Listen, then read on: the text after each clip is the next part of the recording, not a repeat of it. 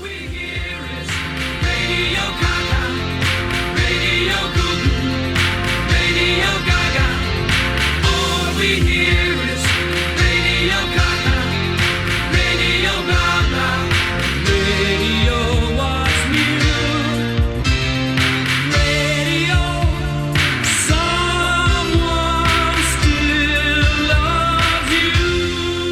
Hola, hola y bienvenidos a una edición más de Crónicas, último programa de noviembre, chicos. Ustedes Wow, pueden creer wow. que se acabó ya otra vez No, noviembre. No puedo creer. No puedo creer. Bueno, yo soy Juanjo Marín y como siempre estoy acompañado por... Palobritas. Las Cáceres. Y hoy tenemos un programón, programón. Hachu, ¿de qué nos hablas hoy? Yo les iba a hablar de las patronas y el tren de la muerte. ¡Wow! ¡Qué tema! No tiene idea. ¿Ya otra vez? Ni idea. Bueno, yo les voy a hablar del Anillo del Fuego.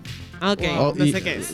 No sé, Seguimos. Dios mío, Hachu, qué Es una, es cultura. una música de Johnny Cash, pero no sé si te referías a eso. Y Pablo, ¿vos de qué nos hablas hoy? Yo les voy a hablar de la operación London Bridge. Ah, ok. Uf, el que ya, ya viene en cualquier momento. Ya, en cualquier momento. Mentira, reina, si no estás escuchando, es mentira. Llega bueno, mala. volvemos en un segundito más.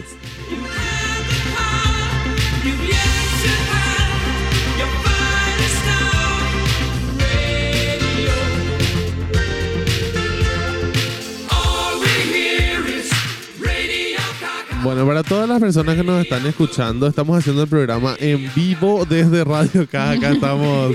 Mentira, estamos grabando el programa.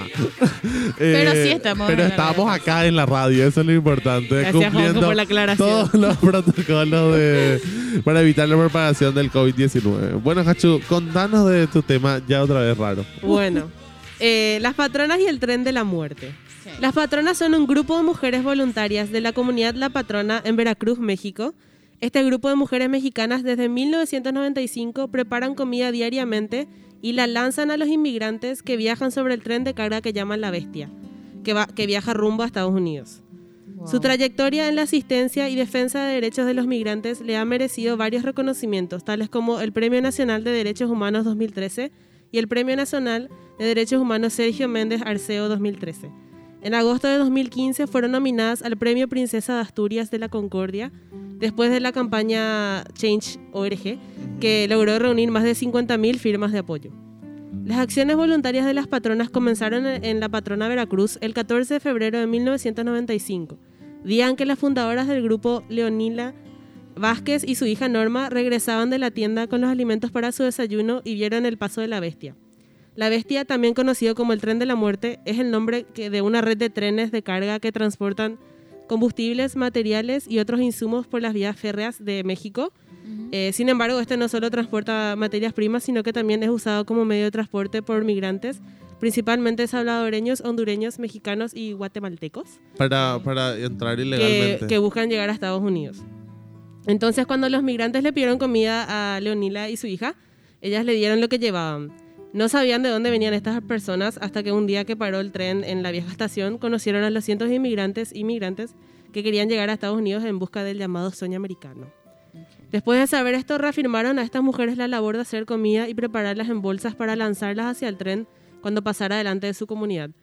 Si ustedes buscan los videos en YouTube van a poder entender un poco mejor el gesto que tienen estas mujeres y lo desesperante e intenso que es ese momento donde está pasando el tren y Ay, tienen que tirar las bolsas, ¿verdad?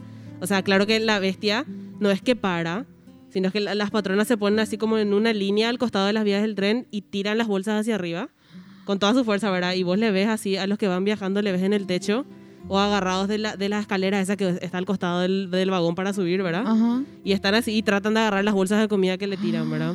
Ay, qué fuerte. Realmente son imágenes muy fuertes, ¿verdad?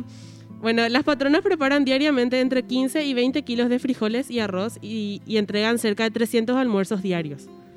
Entonces, cuando pasa la bestia, se acercan a las vías y aproximadamente tiene- tienen así como que 15 minutos para lanzar las bolsas con comida que prepararon y también eh, son botellas, atan así como una cuerdita las botellas para tirar hacia arriba Wow. para que atrapen los migrantes en el tren en marcha. Cada vez es mayor el número de alimentos que logran lanzar al tren estas mujeres. El 26 de noviembre del 2011 en Salapa, Veracruz, se organizó una jornada de solidaridad artístico-cultural llamada Va por las Patronas. Durante esta acción se, se pidió a la población que donara alimentos no perecederos y ropa en buen estado. Durante esta jornada se recaudaron 60 toneladas de alimentos. el 2 de junio del 2012 se organizó una segunda jornada donde se logró reunir eh, una carga de aproximadamente tonelada y media de donaciones entre ropa y comida. En septiembre del 2012 se, se inició también una campaña de apoyo en Puebla con una serie de exposiciones fotográficas, mesas de diálogo y proyección de documentales donde además se recolectaban víveres, medicamentos y dinero con el fin de garantizar el trabajo de las patronas por al menos un año.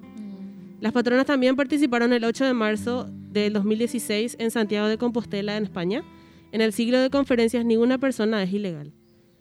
Eh, Bueno, las perso- este grupo, la- las patronas, ¿verdad? nacen del hambre y la necesidad de estos inmigrantes que llevan días, algunos llevan meses viajando y que la mayoría no tiene que comer o tomar porque viajan literalmente con lo que tienen puesto y, y eso es todo lo que tienen. Claro.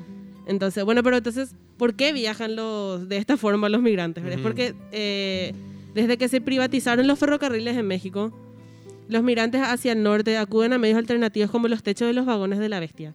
Un recorrido de 3.000 kilómetros que es ilegal, peligroso y precario. Esto sin contar la trayectoria para llegar hasta México. Claro. Si es que no sos de México. O sea, Claro. primero tenés que de alguna forma llegar a México y después recién podés subirte al Después tren. recién tomar el otro riesgo. Bueno, la bestia es una de las opciones más viables a la vista de los migrantes, principalmente porque es gratuito y porque les permite evitar 48 centros de detención mexicanos y numerosos puestos de control de inmigración. Sin embargo, los riesgos son muy altos. Eh, es extremadamente peligroso y no está autorizado por el Estado mexicano. No hay un número exacto de cuánta gente viaja, pero se estima que anualmente eh, entre 400.000 y 500.000 migrantes, la mayoría de origen centroamericano, suben a estos trenes con la esperanza ciega de llegar a Estados Unidos. Hashu, no sé si, si dijiste ya, eh, pero du- ¿sabes cuánto dura el recorrido completo? Y va desde literalmente lo más sur de México hasta Pero arriba. no, no hay así tipo un tiempo más o menos para saber cuánto tiempo pasan en el son- tren. Y son varios días, es mucho tiempo. Por Además eso. que va parando, ¿verdad? O sea, es un montón de tiempo y O es sea, muy riesgo- riesgoso porque sí. no, no, se- no están, est- están en el techo del tren. Claro. En el techo del tren. Pero Y sin encima se comida sabe. vez. Se Sí. sabe que están en el techo Están del en el techo, eh, claro. Obviamente los conductores saben, ¿verdad? Pues hacen más tipo... mm, Claro. Ni o idea. sea, no es mi problema No me si hago no veo. Bueno, muchos de los innumerables peligros justamente es el tren en sí y el proceso de subir a bordo o bajarse porque el tren está en marcha siempre. Claro. No es extraño visitar casas de reposo y clínicas voluntarias donde los inmigrantes con extremidades perdidas están recuperándose de los, de los accidentes ferroviarios. Ay, Dios mío. A menudo los inmigrantes obviamente se duermen mientras están encima de los trenes y con la sacudida se caen y, ¿verdad? y, y se mueren al instante al caer, ¿verdad? Y ya que los accidentes ocurren a menudo en la oscuridad de la noche y en zonas rurales, porque ese es el recorrido que hace, Claro, la mayoría de las veces el- tipo, las víctimas ni siquiera les encuentran. claro. Eh, además, obviamente nadie les busca porque su familia, ¿dónde va a saber dónde terminó? Claro. Claro. Bueno, entonces, bueno, y si sobreviven la caída, tienen que esperar a que llegue alguien de los pueblos cercanos, si es que llega, para ayudarle. Porque el tren, eso estoy diciendo, tipo, el tren no para. O sea, si vos, vos le ves a alguien que se cayó, no es que alguien. me- y si el Claro. conductor ve que alguien se cae, Tampoco hacer tampoco parar. puede parar, ¿verdad? Porque él está haciendo la vista ahora de, ah, wow, que no Claro. hay nadie sobre su tren, ¿verdad? O sea, suponete que sobrevivas a la caída, tenés que sobrevivir a la cantidad de días X que tarden en llegar a Sí. ayudarte. Claro, si puedes caminar, de último puedes acercarte vos al pueblo, pero si no podés, está y te, y te terminas muriendo, no me robé ahí. Qué Eh, bueno, todo en general es una situación muy horrible, ¿verdad? Porque los inmigrantes, además de aguantar el movimiento de los trenes, cansancio físico y las condiciones climáticas de este viaje, también tienen que soportar el estrés emocional.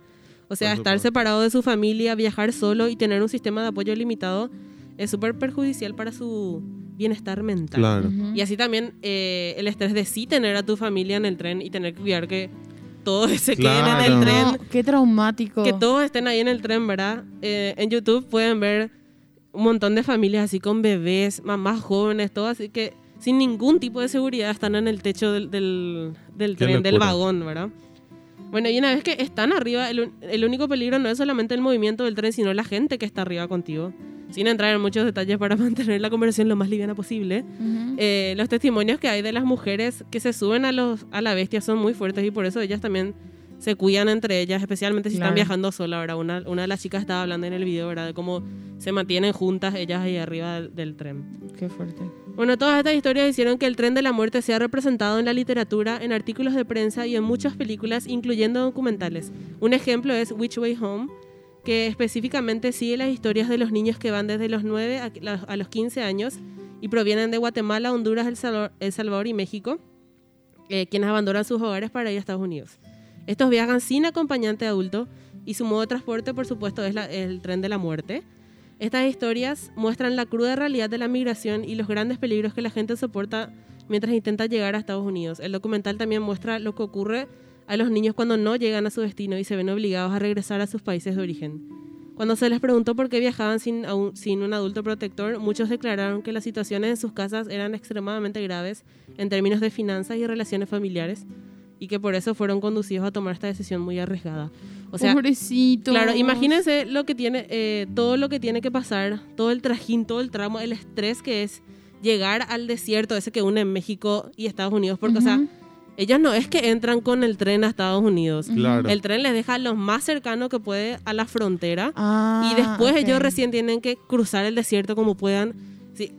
Que no le saltar que- claro, que ¿no? le agarre la policía y una vez adentro que no le deporten. O sea, tipo, es súper incierto, ni O sea, siquiera no- una... no es una no hay seguridad que ningún tipo. No, no hay ningún tipo de seguridad. O sea, imagínense lo, lo mal que tienen que estar en sus países para que esta pequeñísima posibilidad de llegar a Estados Unidos sea suficiente para emprender todo este Claro. viaje, ¿verdad?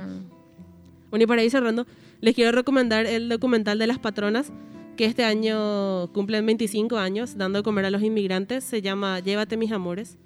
Llévate mis amores fue la cinta ganadora de la, de la sección México Primero del Festival Internacional de Cine en Los Cabos en 2014 y desde entonces ha recorrido más de 60 festivales nacionales e internacionales. El documental Llévate mis amores retrata en 90 minutos la versión más íntima de quienes han dado un ejemplo a México y al mundo. Además de la labor de las patronas, se conoce cómo viven a sus familias, su día a día, sus inseguridades, la confesión de haber sido víctimas de machismo y la intimidad de, de también querer subirse al tren para alcanzar una vida mejor. Y también a- aceptar la cruda realidad de que todas esas personas que ven pasar eh, todos los días, la mayoría no llega a su destino. Realmente el gesto de humanidad que tienen estos inmigrantes es el último que la mayoría de ellos recibe en vida, ¿verdad? Wow. Em, bueno. Qué loco. Encima, están, están organizadas, están... Sí. eh, y no son muchas, son así 15, ¿verdad? O sea, no.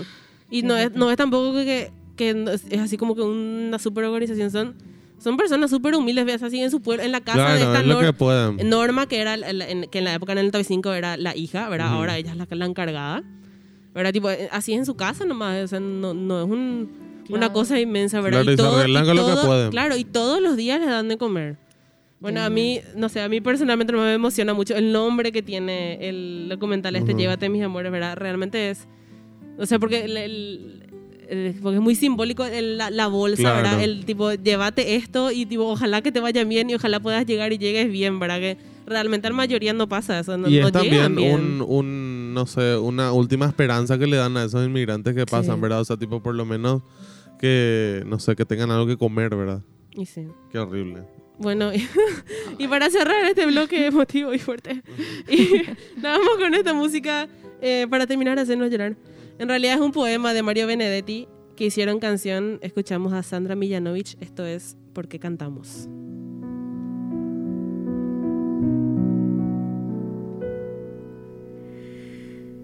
Si cada hora viene con su muerte, si el tiempo era una cueva de ladrones, los aires ya no son tan buenos aires. La vida es nada más que un blanco móvil. Y usted preguntará por qué cantamos. Si los nuestros quedaron sin abrazo, la patria casi muerta de tristeza, y el corazón del hombre se hizo añicos antes de que estallara la vergüenza.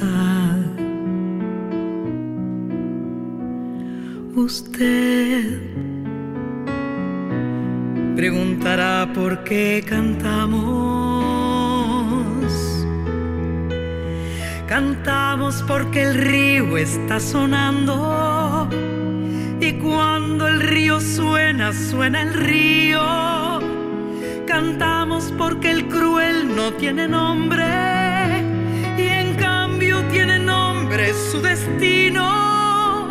Cantamos porque el niño y porque todo y porque algún futuro y porque el pueblo cantamos porque los sobrevivientes y nuestros muertos quieren que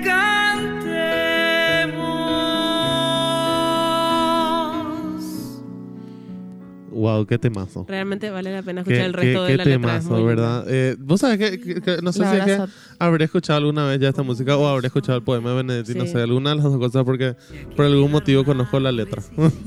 También se parece mucho a cómo escribe Drexler. Sí, ¿verdad? Bueno, pero me encantó. Realmente un, un temazo. Bueno, pero les voy a hablar un poco de... oh, estamos dramáticos, tío. Hoy estamos dramáticos. Está el drama instalado en este programa el día de Multimedia hoy, ¿verdad? Bueno, pero les quiero hablar un poco de lo que es el anillo de fuego. ¿sí?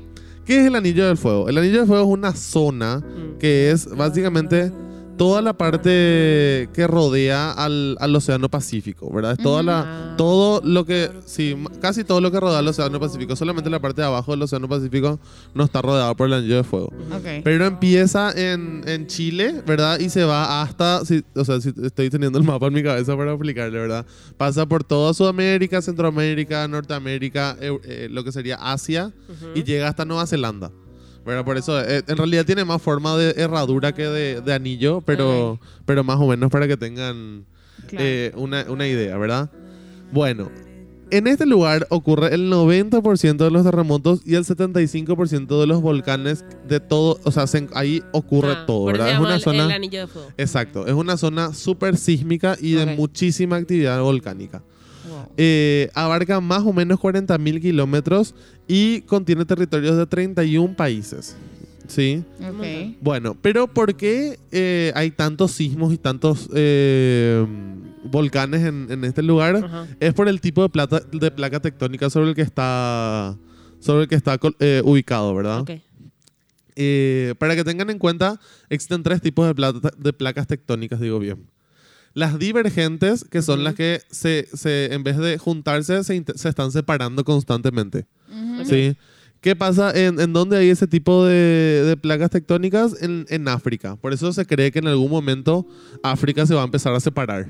¿verdad? Así Ok. como Pangea se separó en algún momento, Ok. se cree que África en algún momento se va a separar también, pero por el tipo de placa tectónica que tiene. O sea, Ajá. las placas hacen eh, fuerzas hacia lados contrarios. Después están las placas tectónicas convergentes, que es las que están en esta toda en toda esta zona del, del anillo de fuego. ¿Qué, qué hacen? Se van hacia el mismo, o sea, hacia lados con, hacia, ¿Eh? Hacen o sea, coalición. claro, se van hacia el mismo, hacia el lado de la otra. Ok. Ok. ¿Entendés? O sea, se, Se se encuentran. empujan, exactamente. Entonces, ¿qué pasa? Una se mete debajo de la otra y la otra Mm. se mete encima de la otra y ahí crean los terremotos. Ahí es donde, Los donde. Donde chocan y se crean los terremotos. Con ¿verdad? razón, todo, todo Chile es así, zona de terremotos. Exacto. Sí ¿entendés? tienen un pequeño sismo Es por eso, es por la zona en donde, donde, donde está ubicada la placa, la placa tectónica. Y el último tipo es la, las de fricción. ¿Qué, qué hacen las de fricción?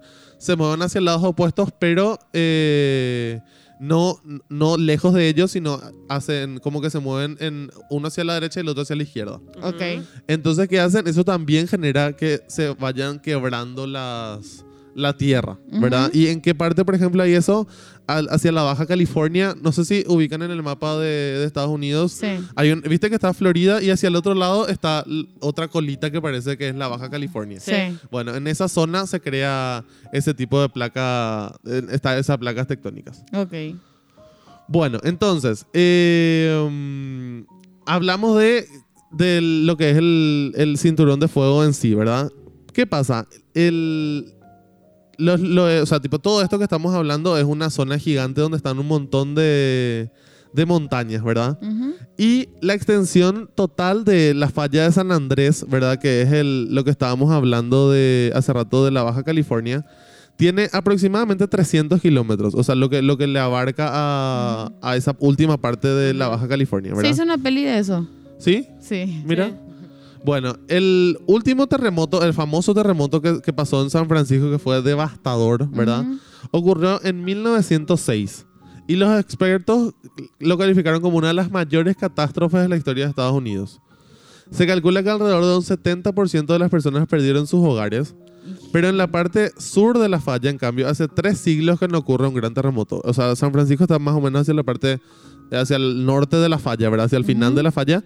Pero en la parte sur de la falla, que ya es la Baja California, eh, no ocurre un terremoto hace a 150 años. O sea, está por ocurrir. Claro, y se cree que... Realmente esa gente vive Al límite. Al ah, no, sobre una bomba de tiempo. Exacto, Sí. ¿verdad? Construye casas sobre una bomba de tiempo. ¿Y qué ciudades están ahí? Está nada menos que Los Ángeles y San Diego, que son una de las 10 ciudades más pobladas de Estados Sí. Unidos. O sea, y No.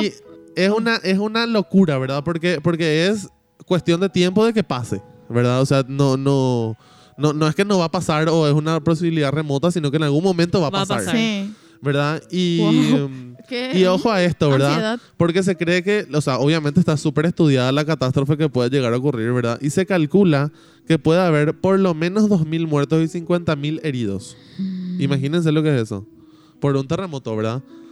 Y además, eh, obviamente esto ya es a miles de años, ya no vamos a ver nosotros en nuestra época, ¿verdad? Pero que en algún momento va a ser que la Baja California se separe del continente y se cree una isla. Mm. ¿Entendés? O sea, en algún momento, debido a esa gran falla que hay en ese lugar y en, una gran, en un gran terremoto, va a hacer que esa parte de la Tierra se rompa y se vuelva una isla. Y, o sea, eh, imagínense también lo que, Wow. lo que va a hacer eso, ¿verdad? Para mí va a haber más heridos y No, eso, es que, claro, depende. Viste que con, con los años se van, van mejorando la, No, pero yo la digo que tecnología de prevención. La, la gente quiere, se cree así muy inmortal. Yo me imagino, no sé si se ubican en, en- en Titanic, vi- vieron el señor que no se quería poner el chaleco Sí. y este después está sentado y le viene toda la ola encima. Yo así Sí. me imagino la gente así. tam- Y lo vemos ahora en la pandemia, ¿verdad? Decimos, Sí. Se creen inmortales y andan por ahí de por fiesta sin tapabocas todo el tiempo. Totalmente. Especialmente en esos lugares. Totalmente. Bueno, pero eh, volviendo al anillo de fuego, estamos hablando, eh, hablamos de que el 22 de mayo de 1960 se produjo el terremoto más fuerte de la historia en esa zona. ¿Y dónde fue? En Chile, como hablábamos hace rato. Ah. Se- ocurrió en Valdivia, que es más o menos a 600 kilómetros al sur de Santiago de Chile. Y tuvo una magnitud de 9.5. Un montón. Es imposible. ¿verdad? El terremoto fue, o sea, la, la energía que se liberó en el terremoto fue 20 mil veces más potente que una bomba atómica. O sea, un poder de destrucción imposible, ¿verdad? Dios mío. Y el terremoto, yo, yo siento que en un terremoto, no sé, esos 30 segundos, ponerle que yo siento que va a durar, van a ser eternos, ¿verdad? Sí. Pero este y más si terremoto todo se está cayendo a tu duró- alrededor. Sí. este terremoto duró 10 minutos. Wow. O sea, imagínense. 10 minutos. 10 minutos de que la tierra vibró, ¿entendés? Así, tipo, y fuerte, ¿entendés? O sea, sí, sin parar. No, es, es demasiado tiempo. Ojo, y causó 6.000 fa- fallecimientos. Y ojo a esto, provocó un tsunami en Japón, Filipinas y Hawái. Sí. O sea, al otro lado del mundo, por culpa de ese terremoto, ocurrió un tsunami. Dios mío, la naturaleza. Imagínense lo que es, ¿verdad? Bueno, y aparte de esto, hay un montón de volcanes que, que están eh, dentro de, esta, de todo este anillo de fuego. Por ejemplo, los, el Nevado Ojos del Salado, que es el volcán que está ubicado a- más alto en el mundo. Y se encuentra en la frontera entre Chile y Argentina y alcanza los 6.891 metros sobre el nivel del mar. Wow. Y es la segunda cima más alta de los hemisferios sur y occidental. Solamente le supera la Concagua. O sea, es un volcán gigantesco, ¿verdad? Y, Y la gente obviamente que hace, hace expediciones hasta la Claro. cima porque Ok. Subir a esta les cosa encanta, peligrosa. ¿verdad? Voy a trepar este volcán. Exacto. No sé si se acuerdan, pero, eh, pero hace dos años creo que fue el, la última vez que tuvo, us- hizo erupción ese volcán. Eh, que Y llegó dejó- la ceniza hasta acá. Sí. Sí. Y dejó 319 fallecidos. Pero en realidad se cree, o sea, eso es de forma oficial, pero se cree que fueron más. Ok. ¿verdad? Eh, en Estados Unidos está el Monte Santa Elena, que en 1980 entró en erupción luego de 123 años. Y se escuchó a 300 kilómetros de distancia. Imagínense lo fuerte que fue, ¿verdad? Eh, también están en, en Indonesia eh, volcanes importantes como el Tambora, el Elber y el Krakatoa, que es el, el volcán famoso de este año, Ujú. que es el que hizo erupción en abril de este año. ah, eso te iba a Ahí preguntar. cuando, cuando creíamos que nada podía empeorar, también hizo erupción un volcán. Sí. Obvio. ¿verdad? Claro Porque que sí. siempre, siempre con todo, ¿verdad? Bueno, y hay una cosa súper... eh, y ojo, esta parte tienen que, tienen que atender porque es complicada. En, eh, en las Filipinas existe un volcán que está, ojo, dentro del volcán hay un lago, Ah, ok. Ok. ¿sí? En el lago hay una isla, ¿sí? Ajá. Pero de- el volcán en sí está dentro de otro lago que está dentro de otra isla. Imagínense lo que es. Es un fenómeno súper simpático porque Un está Inception de de volcán. volcanes y islas. Porque está, está la isla de las Filipinas en sí, o sea, donde están las Filipinas en sí. Ajá. Ok. Dentro de eso hay un lago. En el lago está el volcán. El volcán tiene un lago adentro. ¿Cómo tiene un volcán un lago? Porque pasa que es una montaña tipo circular. Está en una parte del volcán, ¿verdad? Ah, Pero tipo ah. es, un, es un, como un conjunto de montañas, ¿verdad? bueno, ¿y después? Y dentro de ese laguito que está dentro del volcán hay una isla otra Ay, vez. Dios Ok. mío. Bueno, pero así. O sea, ¿Dónde es eso? en las Filipinas. Ok. Eh, bueno, y así, o sea, pero también para, para que la gente sepa, y cierro con esto, es que en realidad que un volcán haga, haga erupción no es una cosa fantástica. Ujú. ¿Por qué? Porque todo el tiempo hay por lo menos 16 volcanes en, en plena erupción, ¿verdad? O sea, están nomás en, en zonas donde la gente obviamente no se pone a vivir ahí, entonces están en, Sí. en control todo el tiempo. En Guatemala hay un volcán que todos los días tira humito. Por eso. ¿entendés? O sea, y, vo- y, y la gente no vive nomás ahí cerca por, por cuidado, No, ¿verdad? y se O ve sea, desde la ciudad. Claro, se ve desde la ciudad, pero no vivís zona- ahí al lado. No, al- ahí al ladito no, pero es una zona donde hay cuatro volcanes así uno al lado. Claro. otro. Entonces, ta- eh, es nomás, tipo, lo peligroso es cuando uno de los volcanes que no están controlados erupciona y hay Claro. gente cerca, ¿verdad? Pero, pero así, o sea, para que sepan, hay todo el tiempo. Y ahí en Google Maps hay una opción para ver qué volcán, todos los volcanes y ahí ves cuáles están activos en este momento, en Gracias, tiempo Google. real. Wow. Para, para que, por si quieren investigar. También en YouTube está el mini corto Lava de Disney. Ah, sí, Muy también. hermoso, muy bello. es para También, llorar. ¿Qué también. cuánto dura? Seis minutos. Y ahí, explican cómo se forma ¿Cómo un, se forman los un volcanes? volcán. Es una cosa impresionante. Bueno, nos vamos a la pausa con este temazo de mi amiga personal, Lia Michelle, Rocking Around the Christmas Tree.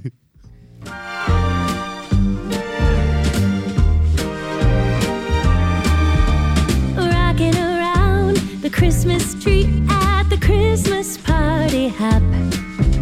Mistletoe hung where you can see every couple tries to stop. Rocking around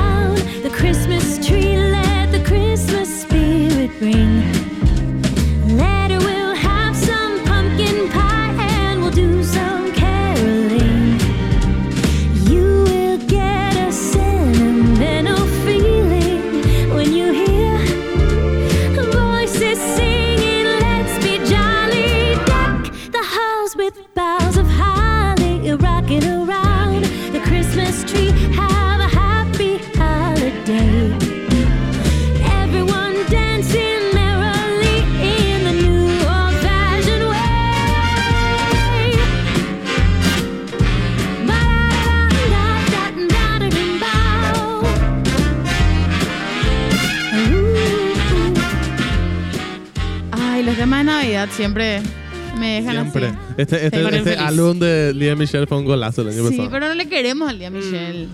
Está ahí Under Fire. Su música nomás es Está buena, en no capilla. importa. Está, Está- en está en capilla, capilla. puede mejorar. Puede mejor. No logrado. Siguiendo con el tema. Bueno, yo les voy a hablar de la operación Dios mío, estoy London Bridge. emocionado. ¿De qué vas a hablar, Vara? De la operación London Bridge. Ok. A ver, era uno de los informes mejor guardados por las autoridades británicas. Su nombre en código es Operación London Bridge eh, y es el, es el complejo procedimiento que deberían seguir el gobierno británico, la diplomacia, la familia real, la BBC y las Fuerzas Armadas el día que la reina Isabel Se nos muera. vaya. Ok. Ojo, quiero contar un fan fact al respecto porque este es mi tema favorito. Ok. Ustedes sabían que todos en realidad son, todos, o sea, tipo todos los miembros de la familia real tienen su propio protocolo de muerte, ¿verdad? Ok. No, Obviamente. no sabía. Todos tienen, o sea, tipo desde el... Con su desde- código, su nombre. Con su nombre código. Y todos son puentes. Sí. Porque son, tipo, representa la vida, tipo, la El conexión con, con esta vida y la Wow. siguiente. Gracias, Es Juanjo. muy, es muy, es muy Acá Juanjo es nuestro emisario real. Ojalá. Ay, así Volvemos a estudios. Vamos Volvemos a estudios. Em, dato curioso, la reina tiene 93 años. Un montón. Y Eh, Philip tiene 97 por ahí. Sí, está, su vida va camino a su fin. Ella, su, su cumpleaños, su cumpleaños es el 21 de abril, es taurina, pero Se, se festeja en junio. Sí, dos veces. Se festeja en junio porque eh, hay un decreto. Me mata que Juanjo sabe ya todos estos datos. Es que cuántos videos me vi. ¿Por qué un- se festeja dos veces? Ojo? Hay un decreto. atendé, atendé, Bueno. Juanjo, gracias. Cuánta emoción. Hay un decreto que dice que los monarcas, eh, cuando cumpla, o sea, cuando celebran su cumpleaños, tiene que haber buen tiempo. Ah, wow. Entonces, ok. festejan en julio cuando, Eh, es, cuando es verano ahí. Pero hacen algo igual en su cumpleaños. ¿O no? Eh, No eh, sabemos. el Depende, oficial no, depende. es en julio. Depende Si si, hay buen llueve o clima. no, claro. Ah, así, ok. Pero literal es así. Pero sí. igual, si hay buen clima, igual se festeja en junio. Sí, en, en julio. Ah, en sí, verano. las dos veces festejan, Me porque encanta. festejo no, pa- no, no, Sí. nunca, fa- Pero el nunca festejo sobra. oficial le dicen feliz cumpleaños en julio. Claro. Ah. Hacen la, la- el- la- Pero seguro que le llevan torta también en julio. eh, Obvio, seguro que sí. Con sus Ah, corguis. le- Claro. Feliz cumple, le dicen. A ver. London Bridge is down. Con estas palabras, a través de una línea telefónica reservada, el primer ministro será avisado de la muerte de la reina. Las primeras dos personas que se van a enterar de esto van a ser el, el príncipe Carlos y eh, su secre- el secretario privado de la, de la reina que se llama Christopher Guide. El príncipe Carlos porque es el... Claro, el que va a ser El es el tiene que- rey en ese claro, momento. es el rey. Pero Y- imagínense lo que, lo que es, tipo, at- a- levantar el teléfono, que te atiendan London Bridge is down y cortar Ay, el teléfono. no, no, no. Y ahí... Y sos una de las personas que, que, que No son qué avisadas, que vos no tenés que seguir con el protocolo. ¿entendés? No, No difícil. podés paralizarte. Yo entro en pánico, agarro mi bolsita de papel y respiro fuerte ahí. Para, para aquel que no sabe inglés, es igual. eh, El cayó, Lond- cayó el, el- puente de el- Londres. Ha Claro. caído el puente de Londres. Eso es lo que le va a decir el Así teléfono.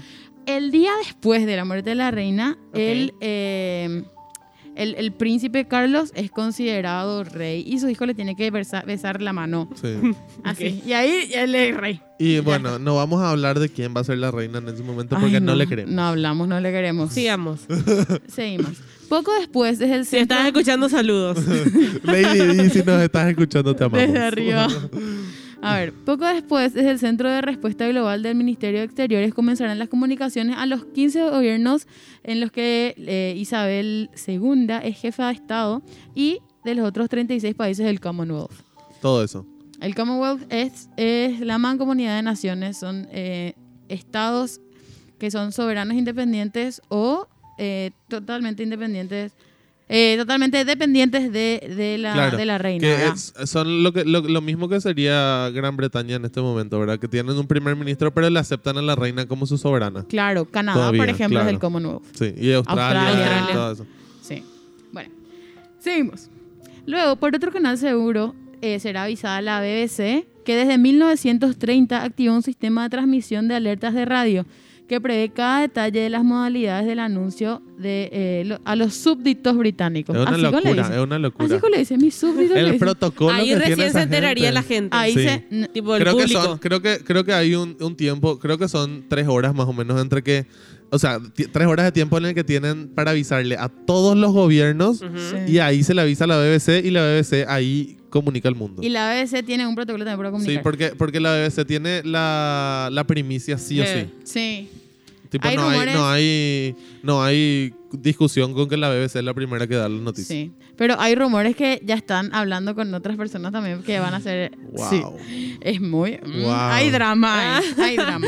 Bueno, en ese momento cuando, se, cuando le dicen a la BBC, eh, una sirviente o un sirviente de Buckingham Palace, que es el palacio donde vive la reina, Ujú. cuando le dicen a- la casa ellos, the Sí. house, le dicen. Imagínate. The house. la casita, la casucha.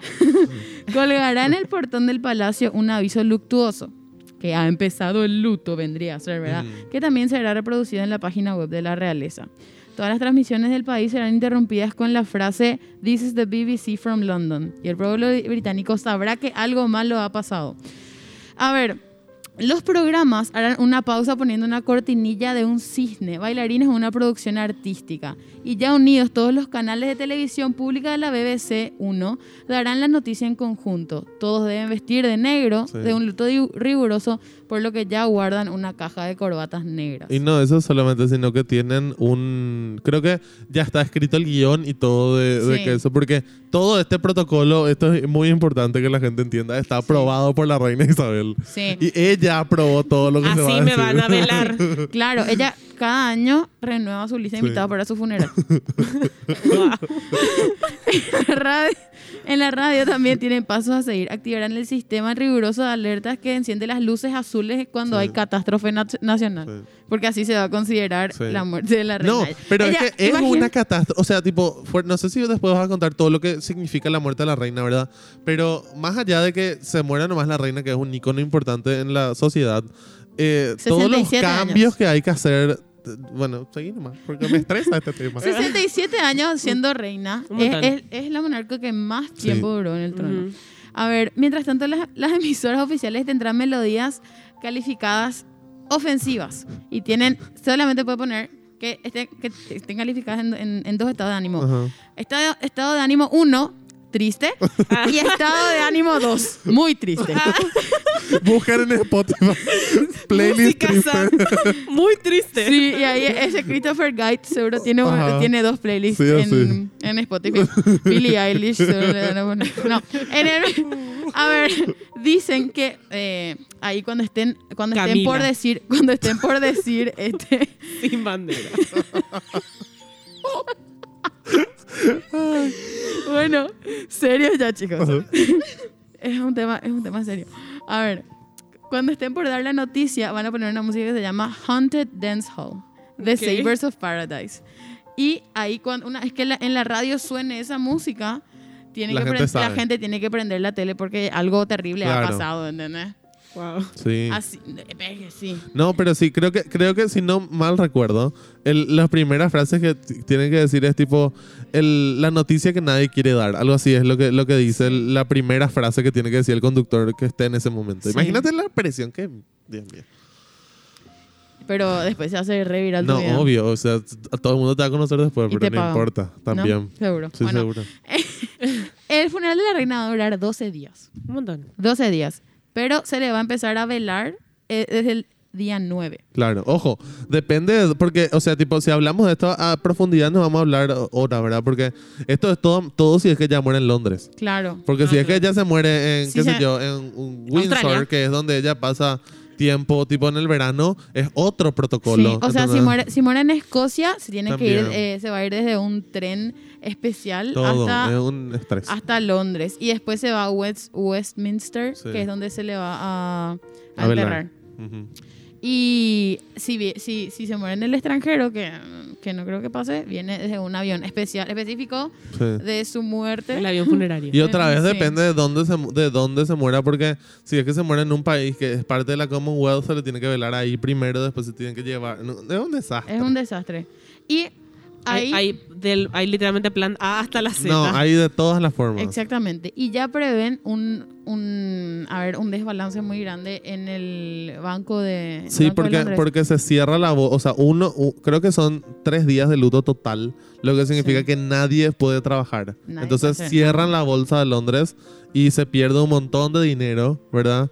Sí. Pero, pero más allá de eso, Además de que tienen O sea, que cambiar toda su eso, moneda. eso, o sea, todas las, todos los billetes, todas las cosas tienen la cara de la reina. Eso tiene que reimprimir todo, todo Sí. eso. El himno nacional tiene que cambiar. Sí. Porque el himno dice God Save the Queen y tiene que decir God Save the King.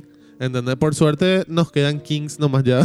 tipo por las próximas dos generaciones por lo menos. Tres. Entonces no va a cambiar el himno, pero bueno, sí. Y tienen, tienen previsto también, tipo, todo ese protocolo de cantar por última vez God Save the Queen. Sí, no, una el locura. día que ella muera.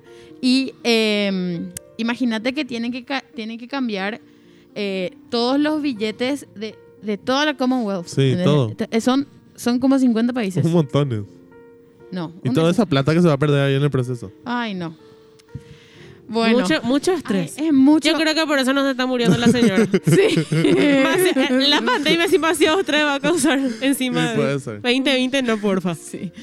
Eh, en fin, vean The Crown. Está muy buena. Yo vi las cuatro temporadas en cuatro días. Recomendado. Lo hice. Recomendada. Y bueno, no le queremos a Charles. en Si conclusión. nos estás escuchando es mentira. Y nos vamos con este temón. The Queen. Claramente. Obvio. No, no es de Queen, es de ABBA. Es Dancing Queen. El Dancing Queen de ABBA.